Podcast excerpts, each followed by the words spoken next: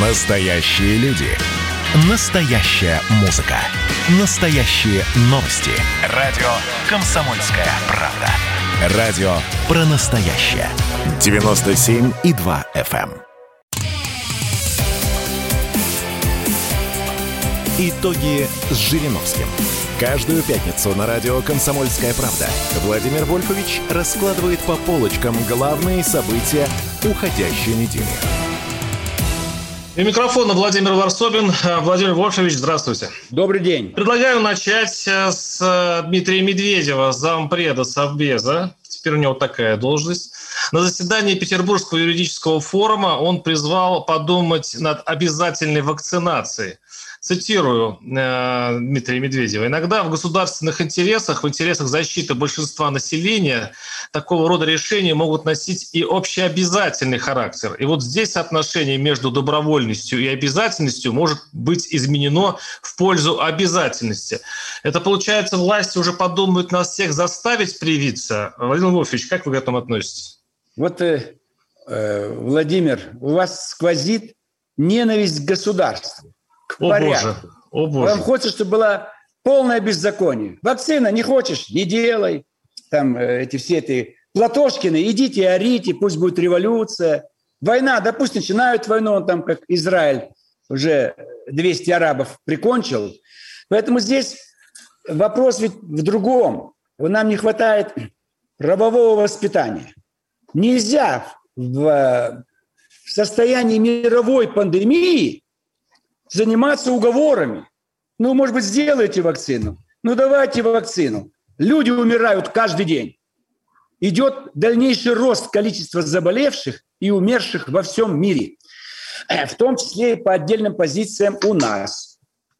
Поэтому здесь Дмитрий Анатольевич впервые, лидер партии большинства, высказал самое правильное суждение.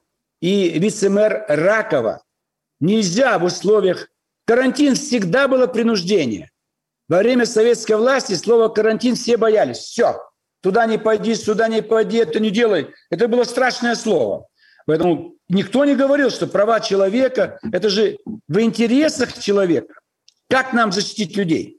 Вы понимаете, что пандемию можно остановить и вообще опасность ликвидировать только в случае тотальной, повальной вакцинации, чтобы болезнь исчезла.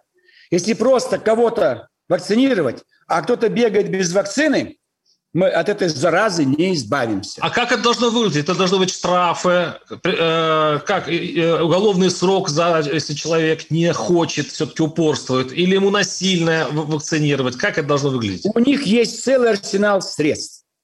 Например, Ракова предложила часть услуг бывших бесплатными для тех, у кого нет вакцины, перевести в платные. Потом пришел в поликлинику, записаться к врачу. Вакцинированы? Нет. Пожалуйста, в другое окошечко, там на коммерческой основе. Все.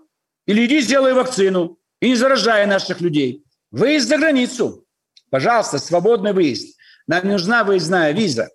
Но, значит, э, если у вас нет вакцины, мы вас не выпускаем. Почему? Вы туда поедете и будете заражаться. И сюда привезете заразу. Ведь все делается для нашего с вами здоровья. Нас же не посылают на принудительные работы. На работу принимают. Вот пришли два человека, оба подходят, а взять одного. Так, у кого вакцина есть? У тебя. Все, завтрашнего дня ты на работе. У вас нет вакцины, идите делайте. То есть масса, путевки, квартиры, ну, масса возможностей у государства значит, э, использовать все рычаги с тем, чтобы не лишать людей свободы или штрафовать. Но объясните вакцина есть, все, все, все получаете услуги. Нет вакцины, вы сейчас детский отдых. Путевку вы выписываете, дети, детей еще не вакцинируют. А родители? Справочка о вакцинации родителей? Нету, до свидания, ребенок пускай сидит дома. То есть очень много возможностей. Потому что а иначе что, а что мешает нам? А это же действительно очевидные мысли. Но уже прошло, ушел у нас полтора года уже эпидемии. Ну. А почему-то что мешает государству этим заняться? Вот предметно. Власть боится. Впереди выборы.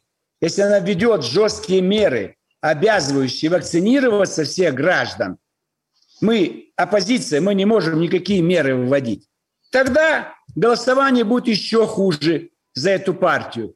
Поэтому все делается в интересах этой партии. Пускай сдохнет половина населения, но пусть они получат свои голоса. Поэтому они уже не выдерживают, они уже предлагают меры, но вводить будут после выборов. С 1 октября такие драконовские меры ведут, что мы быстро догоним все страны мира по вакцинации. Мы же сейчас отстаем. В Европе куда больше провакцинированных. Польша в процентном отношении. А у нас сколько? 10% вакцинированных. Это надо, чтобы провакцинировано уже 24. Ну, сколько это в процентном отношении? Ну, вот всего, э, пусть даже 20%. Но для того, чтобы остановить инфекцию, надо 80%. То есть 80 миллионов, в 4 раза больше. А сколько мы делаем уже? Полгода? Значит, когда мы сделаем? Только в конце года. Вот в конце года, если вот этими темпами идти, но ведь в Индии новая болезнь появилась. Плесень. Сперва была черная плесень, и это люди практически умирали. Теперь белая плесень. То есть у Индии страшная ситуация. Коронавирус не могут остановить. А добавилась плесень. Почему? Южная страна. Там спят на улице, едят на улице. Там очень трудно людей соблюдать санитарные условия. Но у нас, слава богу, не юг, север нас спасает. У нас сегодня треть страны, наверное, снег, град. Владимир Владимирович, ну извините, вот если вас послушать, получается, что власть между выборами и жизнью своих людей выбирает выборы. Это, да. это такой у нас э, э, власть циничная или у нас элита, уже сама вся элита политическая до, до того прогнила? А в Британии BBC не цинично был, журналист довел Диану до того состояния, что она вообще погибла. Все циники. И депутаты есть циники, и военные есть циники, и власть есть циники. Конечно, должно быть все в интересах гражданина. А врачи не циники. Большую часть рекомендаций от врачей наши граждане получают не делать вакцину. Кто дал право врачу давать такие рекомендации? Это чудовищно. Сейчас слушаю некоторых врачей, все за вакцину. А год назад они меня критиковали. Жириновский требует маску везде, перчатки. Зачем это не надо? А сейчас все говорят, надо маску, надо перчатки, надо вакцину. Ушел год, чтобы всех убедить. У коммунистов снова заболели три, и один тяжело. И у Единой России снова заболели. А я год уговариваю свою фракцию. Слава богу, у нас не было э, тяжело больных, и очень многие сделали вакцину. Поэтому это плохо. И вы правы, Варсобин. Вы из Твери, по-моему? Ну, живу там, да. Ну вот, живете там. Вот всегда из Твери какое-то брожение, антимосковские настроения у вас с древних Что времен. Что на Тверь-то ополчились, Владимир Львович? Грозный, спокойный мирный Грозный, город. Грозный расколошматил вас сюда опричниками, пошел на Новгород, наводил порядок на Руси. Сейчас, конечно, у вас поспокойнее, лучше, но посмотрите, э, ведь э, в чем проблема у нас? Что не слушают оппозицию. Я сказал в среду, что у нас сохраняется однопартийный режим.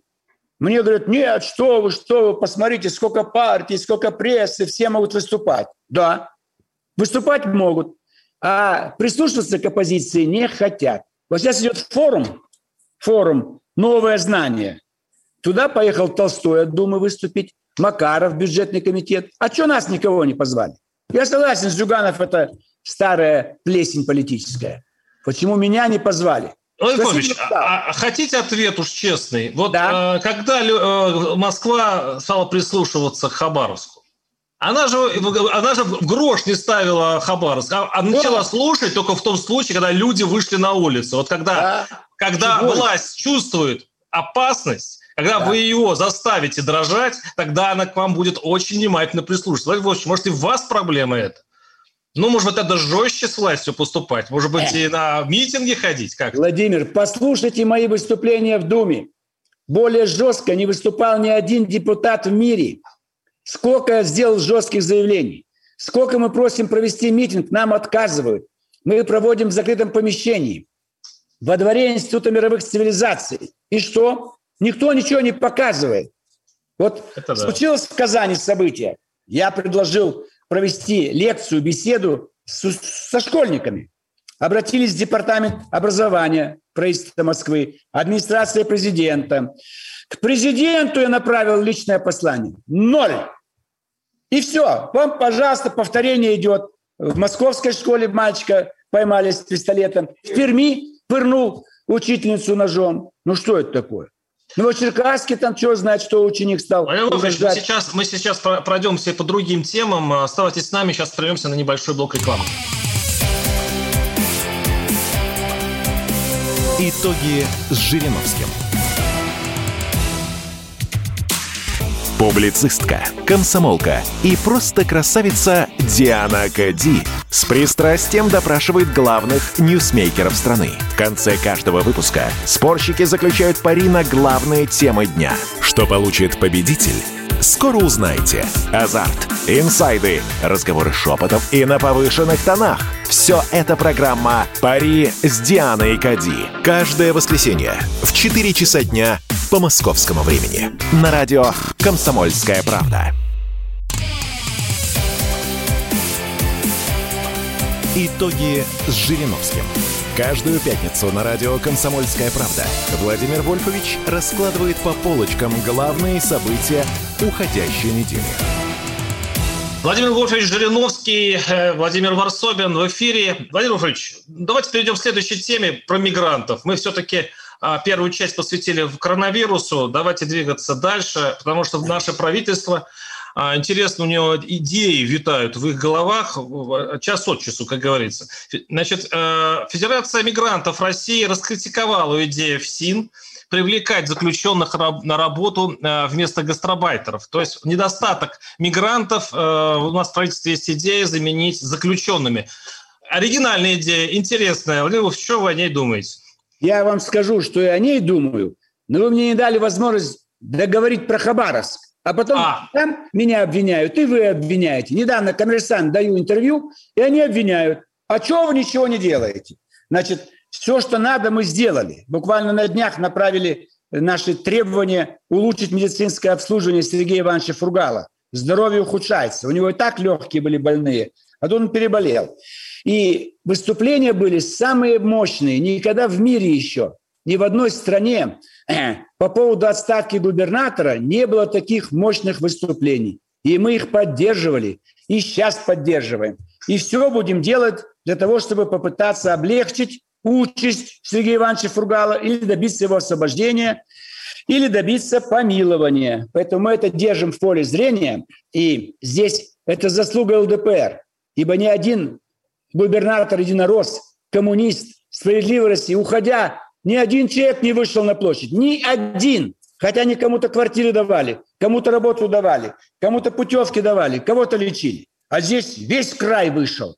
И так долго ходили, больше, чем Белоруссия, и значения больше. А власть – ноль внимания, никакого внимания. Даже ничего не сообщали по центральным каналам. Я все смотрел через известный канал «Дождь». А так мне не получалось. Подождите, Комсомольская правда, э, я же там был. Правильно. Я каждый, я каждый день передавал оттуда. Ну, радио, радио, я согласен. Нет, видео и все, видео. все. Я имею в виду федеральные каналы. Это да. Вот 60 минут э, БГТРК ничего не показывали. Все Украина, Украина, США, Байден, Майден и так далее.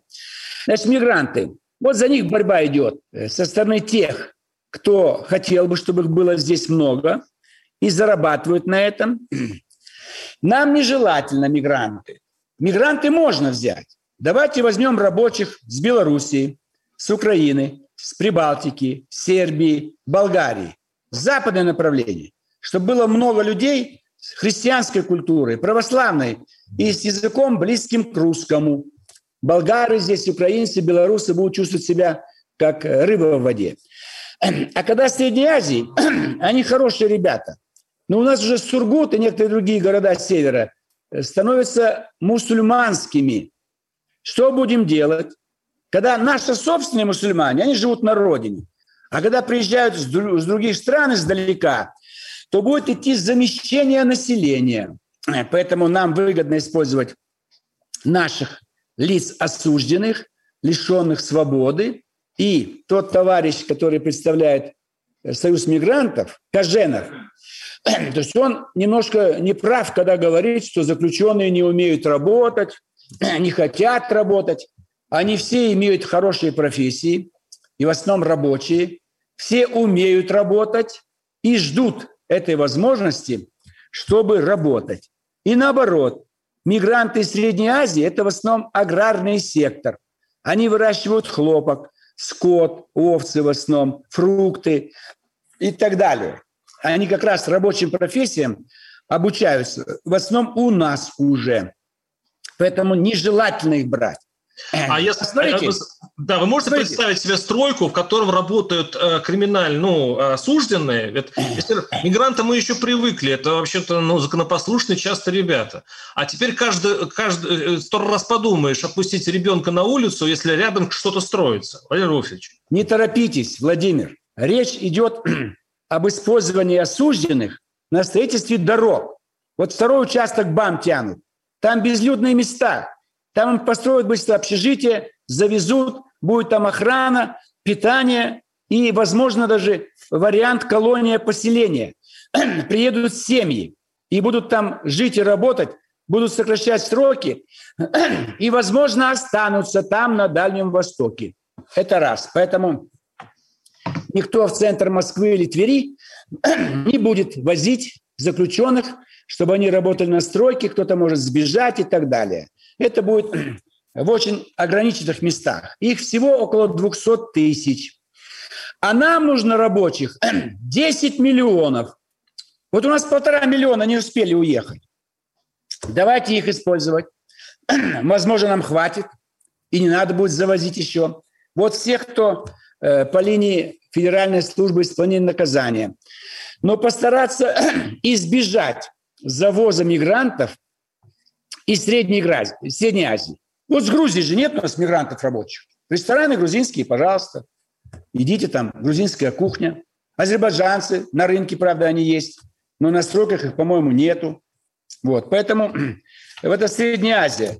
Их жалко, но э, тем более вот э, в Овсине всего 480 тысяч заключенных, а 350 сидят по ненасильственным статьям. Ну, вы понимаете, бухгалтер, где-то там нарушил таможня какая-то, налоги. Они вовсе не, не закоренелые преступники.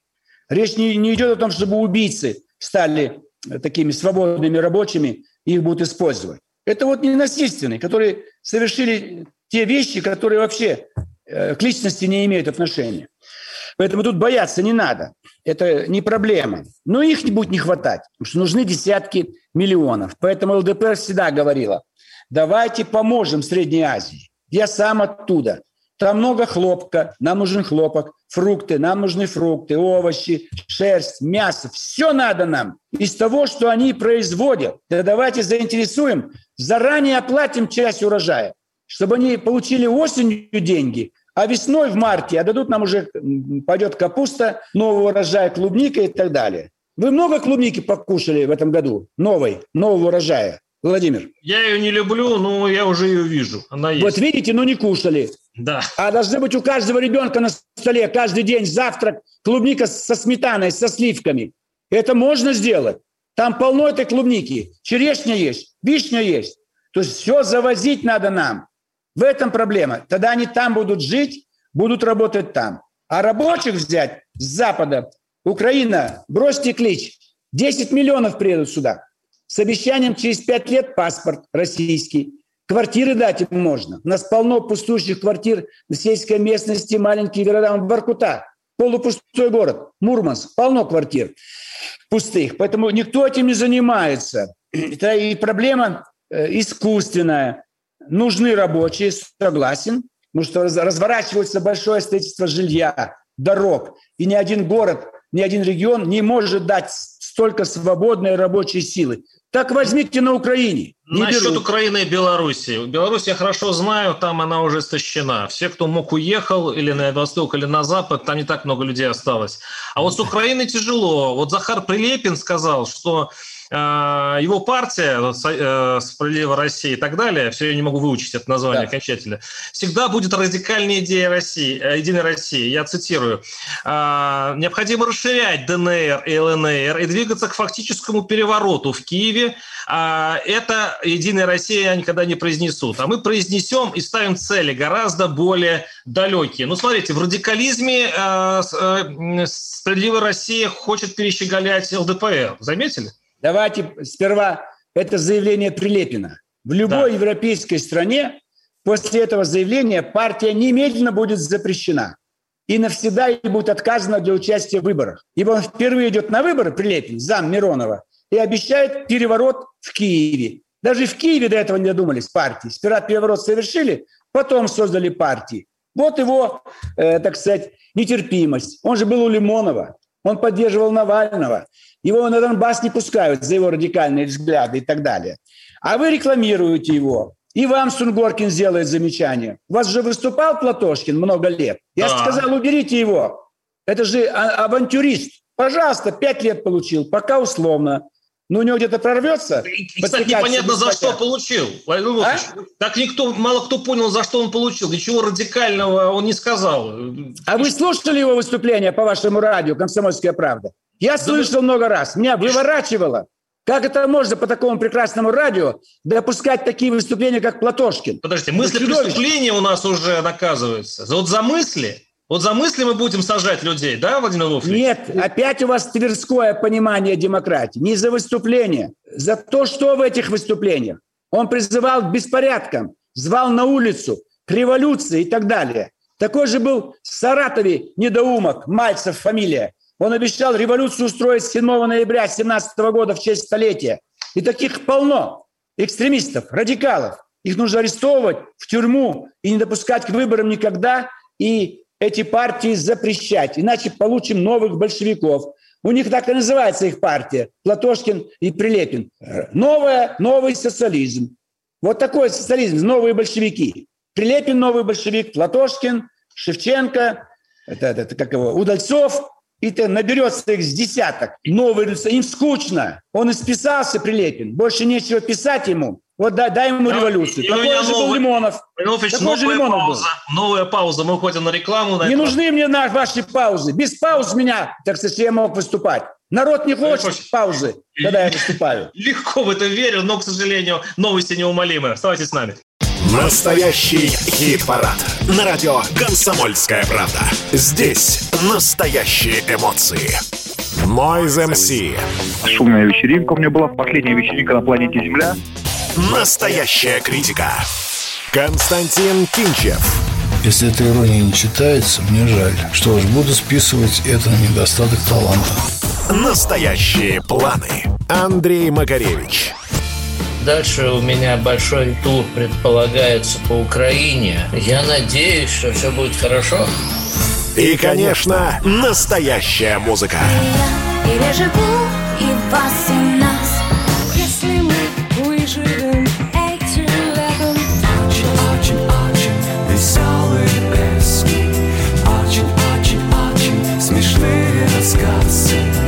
Каждую субботу в 9 часов утра и каждое воскресенье в 8 часов вечера слушайте настоящий хит-парад на радио «Комсомольская правда».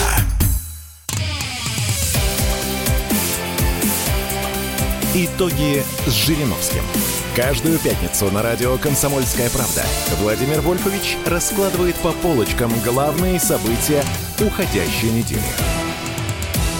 Владимир Вольфович Жириновский и Владимир Варсобин. Э, мы продолжаем нашу программу. И сейчас Владимир Вольфович обрушился на Прилепина по поводу его высказывания о перевороте в Киеве. Владимир Вольфович, продолжайте, пожалуйста. Поэтому э, выступать можно. Я с вами согласен, э, гражданин Варсобин. Мне легче к вам обращаться как гражданин. Потому что вы мне не товарищ, и вы не господин. Вы гражданин Варсобин, родом из Твери. Оттуда, откуда мой друг Круг – которого убили бандиты тверские много лет назад. Так вот, я много лет назад слушал, Немцов выступает на «Эхо Москвы». Случайно, я специально не слушаю Платошкина и всех. Ну, случайно по радио ловлю и слышу, как он выступал. Он, то, он говорил то, и у меня в груди было, слушай, за это его убьют. Через два часа мне журналисты звонят. Владимир Владимирович только что убит. Вы понимаете, что я не хочу, чтобы их убивали, сажали, лишали. Выступать, свобода слова.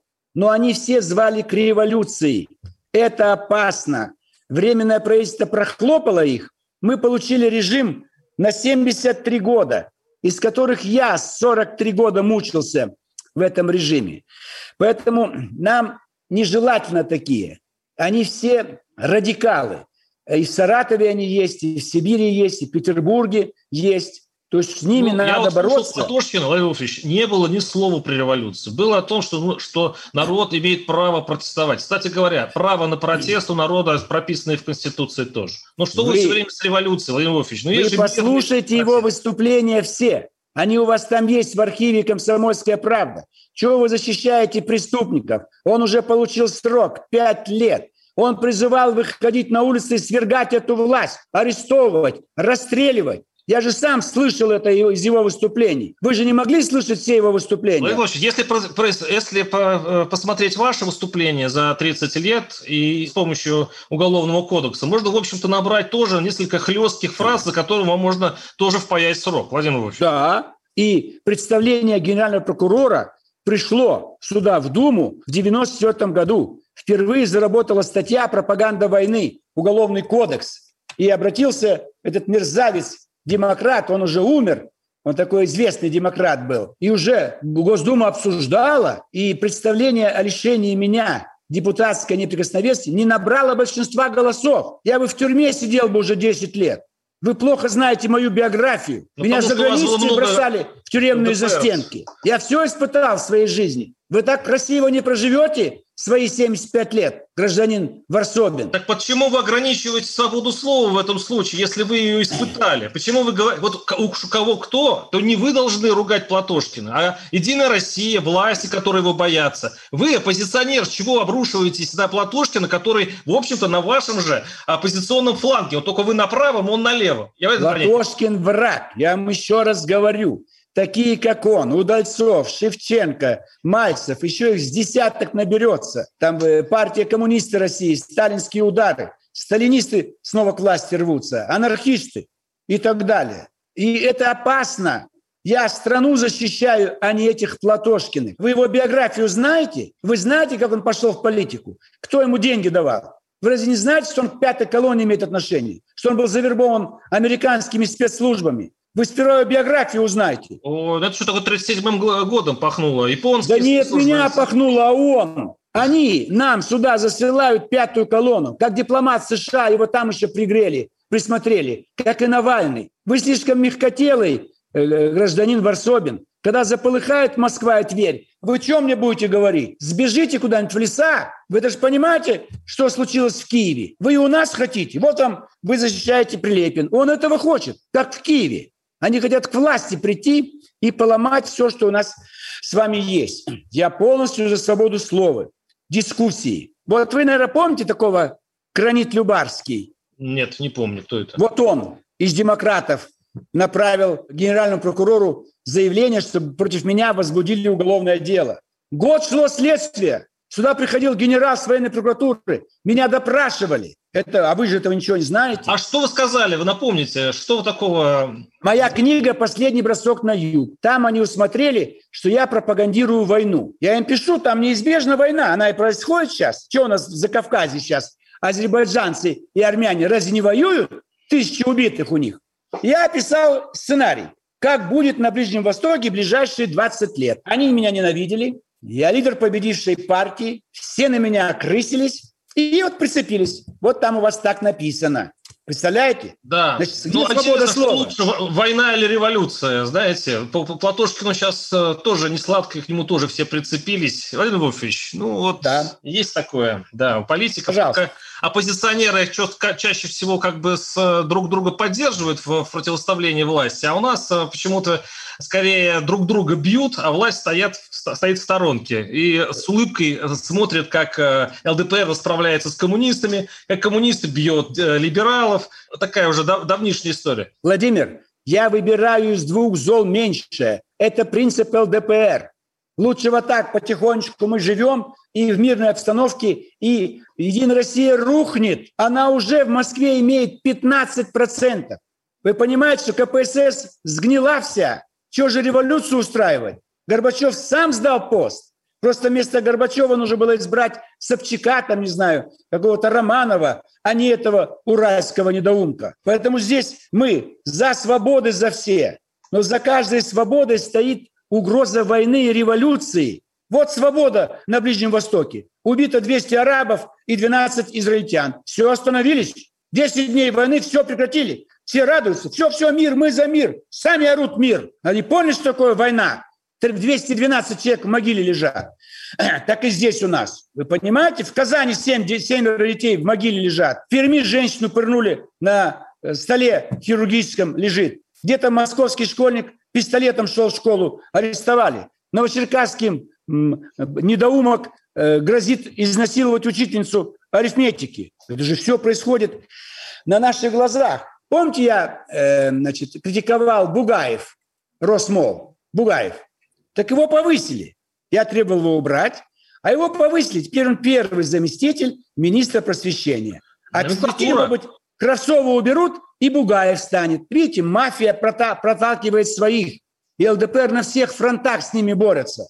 Если бы не советники мои политические день и ночь прослушивают весь эфир над страной, и Воронин Сергей Анатольевич, и Бычков у нас Алексей Николаевич, и Никулин Сергей Олегович, сидят день и ночь, скоро с ума сойдут.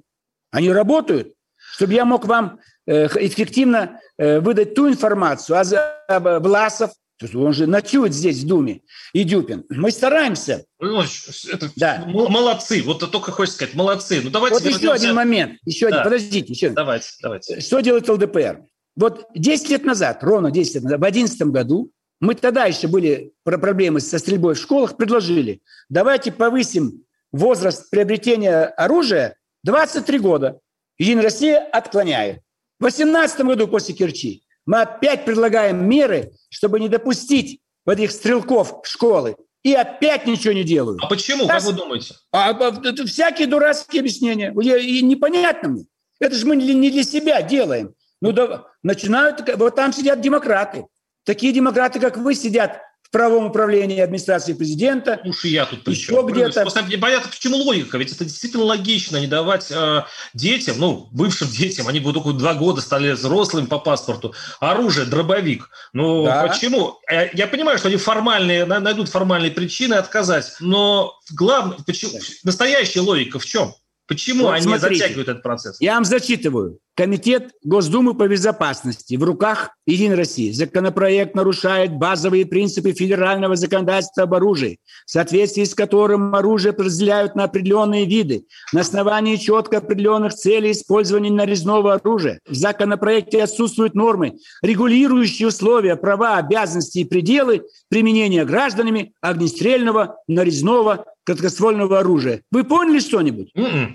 Всякая чушь. То же самое государственное правовое управление президента РФ совместно с аппаратом Совета Безопасности, там, где Медведев, экспертным управлением президента РФ, правительство РФ законопроект не поддерживают, комитет по обороне безопасности не поддерживают, правовое управление, все не поддерживают. Вы понимаете, что они делают? Может, у них детишки любят стрелять, Владимир Вольфович? Э, в чем? Потому что, э, Владимир, не злите да. меня, не злите. Вы помните этот фильм «Покровские ворота»? А. И там броневой-то Имейте это. Это не я предложил, это вот стиль его э, ответов. Вы меня слышите? Слышу. Они отклонили, Владимир, сейчас я, может быть, помягче скажу, товарищ Варсобин, что вы клевом больше... О, расту, расту, расту, так. Да, товарищ Варсобин. Э, значит, потому что от ЛДПР, если бы внесла Единая Россия, закон был бы принят. А так в холостую, а ЛДПР отменить. И дежурные формировки. И я их не понял, и вы не поняли мы поднимаем возраст, чтобы меньше было детей-недоумков, которые имеют право купить и стрелять.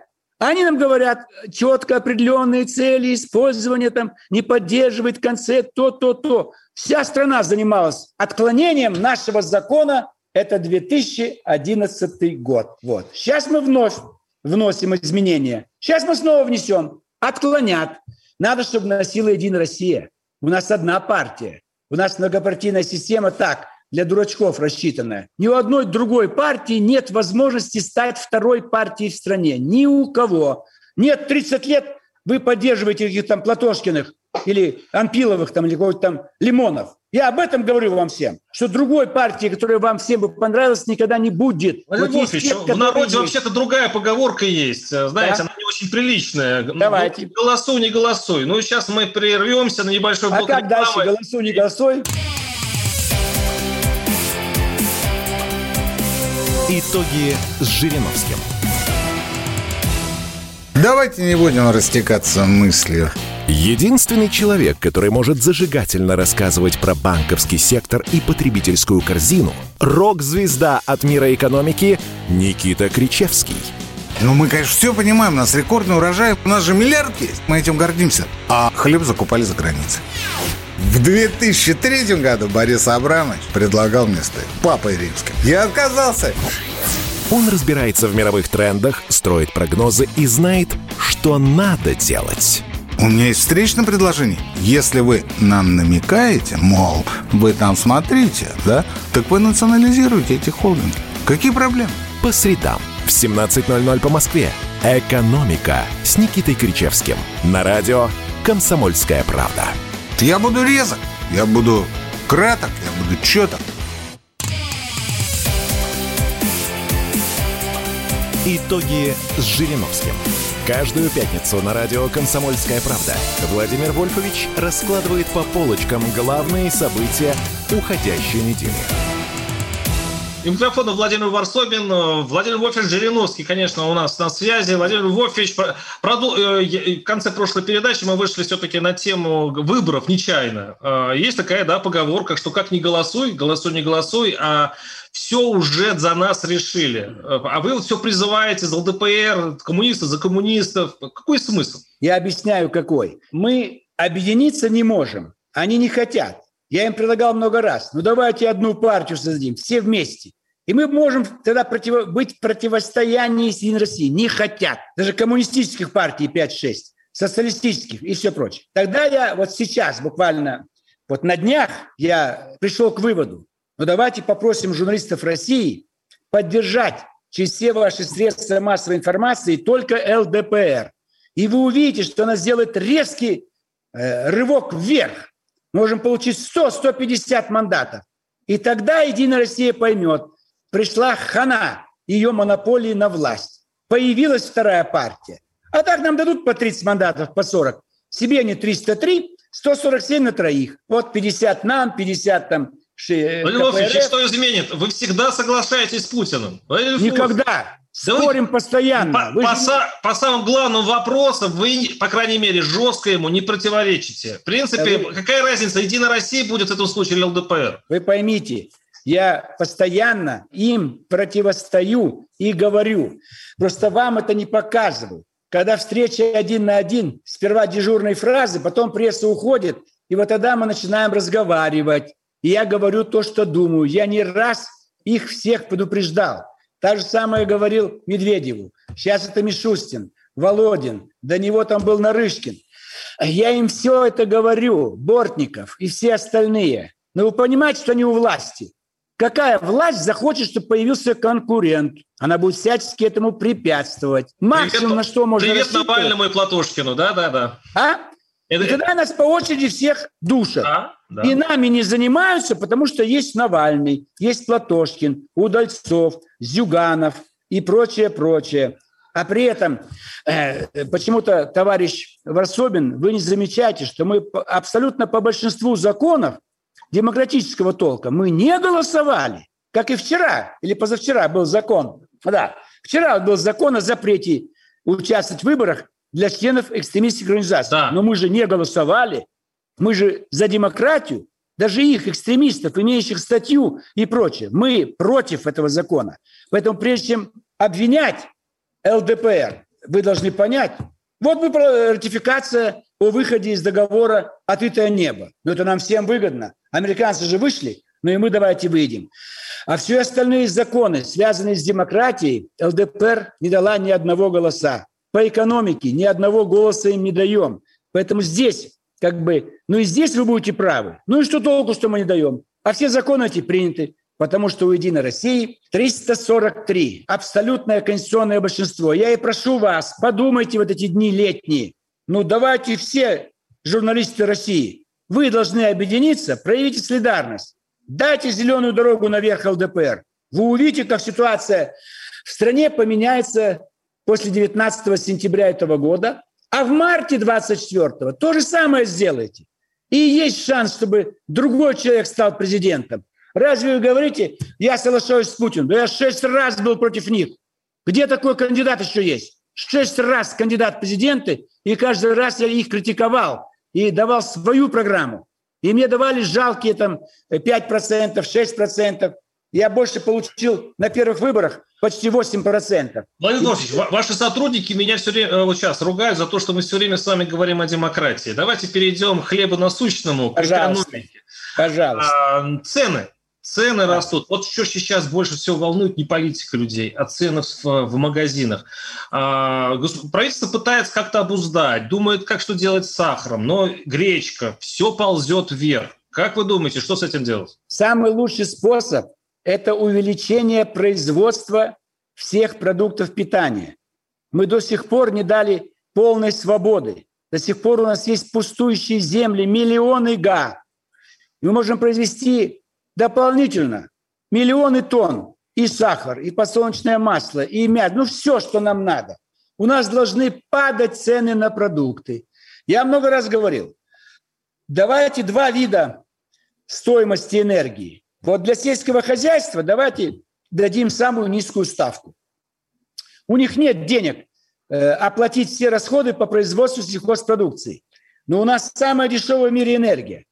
Давайте не мешать всем аграриям в сельской местности. Давайте дадим самую дешевую энергию, только им дадим торговые места обязательно. Это самая простая вещь. Вы же все молчите. Только в Смоленске губернатор Островский открыл рынок смоляне для смолян. То есть старый рынок для всех. Вы же за демократию, все. А там только те, кто производит продукцию в Смоленской области. У них есть свой рынок. Вот решена проблема? Решена. А в Москве, Дорогомиловский рынок, как сидели там южане, так и сидят. До очередного скандала. Убьют русского на рынке, тогда опять часть их уберут, появятся русские продавцы. Потом опять все будут с юга. Кредиты дать им беспроцентные. И вперед там на 5, 10, 15, 20 лет, а потом вы простите им эти кредиты. Инфляция Но... будет тут же. А? Подскочит инфляция. Валерий Какая инфляция вы даете им на удобрение? На сельхозтехнику, на дороги, на дома. Они же в магазин не побегут. Это связанные кредиты. Это мы оплатим по безналу из э, городских центров. Все. Дорога, какая инфляция, если мы туда быстрее сделаем дороги? Там бездорожье, как при царе Горохи. Зимой хоть можно еще на санях, а весной осенью непролазная грязь. Давайте быстрее давать вот это у нас земский доктор, миллион рублей даем, земский врач. Когда мы начали? Вот, 2-3 года. А что 50 лет назад не начали? Что 100 лет назад не начали? Зато в а правительстве говорят э, о а? том, что надо регулировать цены. И эта идея, кстати, очень сильна, чтобы вот заморозить цены на хлеб, заморозить цены на крупы. И, возможно, правительство пойдет вот по этому советскому принципу. Тогда что будет? Вам объясняю. Сократится производство этой продукции. Когда производитель увидит, что его прибыль уменьшается теперь, он прекратит производить эту продукцию и перейдет на ту, где нет замороженных цен. Человечество все это испытало. Там, где регулируют цены, конец экономики. Тогда будем получать хлеб, пожалуйста, голодать не будем, вот это масло, как при советской власти. Цены были твердые. До сих пор у меня в голове батон 13 копеек, сахар 83 копейки. Так сказать, все известно, цены там, колбаса 2,20. Но выбора Выбор был маленький. Я в Цюрихе зашел в магазин в 90-м году, у меня голова закружилась.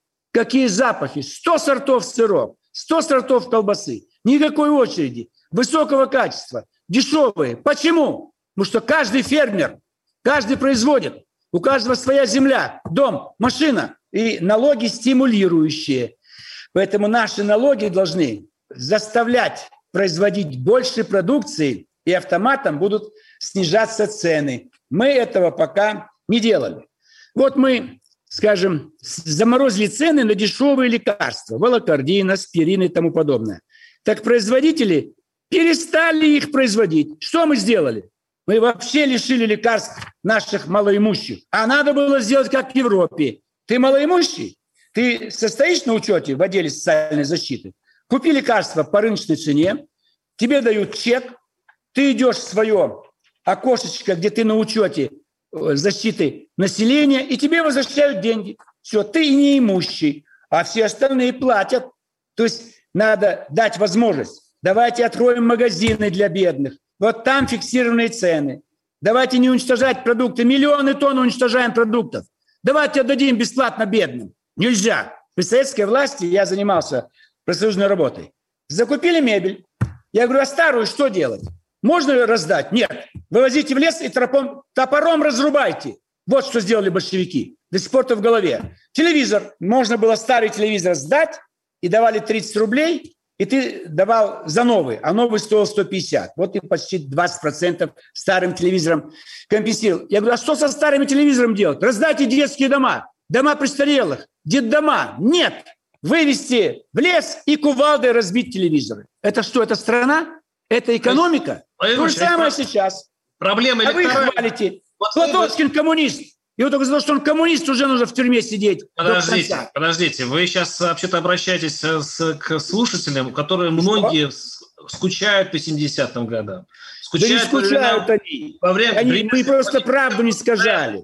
Они забыли. Они забыли, что все было блага для коммунистов. Специальные магазины для, для элиты, для чиновников, поликлиники, университеты, учеба, на отдых за границу. Они могли ездить за границу, эти скучающие. Выездной режим был. Нужно было получить выездную визу. Они могли купить вторую квартиру? Нет. Норма была проживания. Они могли поменять работу? Нет. Работать там, где прописка. Это скучающие просто не понимают, что делать. Это, товарищ Владимир, скрытый коммунист, это форма протеста. Они не знают будущего. Сегодня им надоедает, все это им претит. Тогда они прошлое вспоминают. Ах, как было хорошо. Это как старуха вспоминает, когда она была девственницей. Ее ласкали все деревенские парни. Но она уже не девственница, она старуха. Любая женщина будет вспоминать первый половой акт, как и мальчик. Так и тут. Вот тогда было лучше. Чем лучше? Ничего нельзя было сделать. Хорошо да? поговорили, да, у нас просто время заканчивается. С вами да. был товарищ Варсобин. Время заканчивается для вас, для сытых коммунистов. Остается время ЛДПР. Всем голосовать за ЛДПР!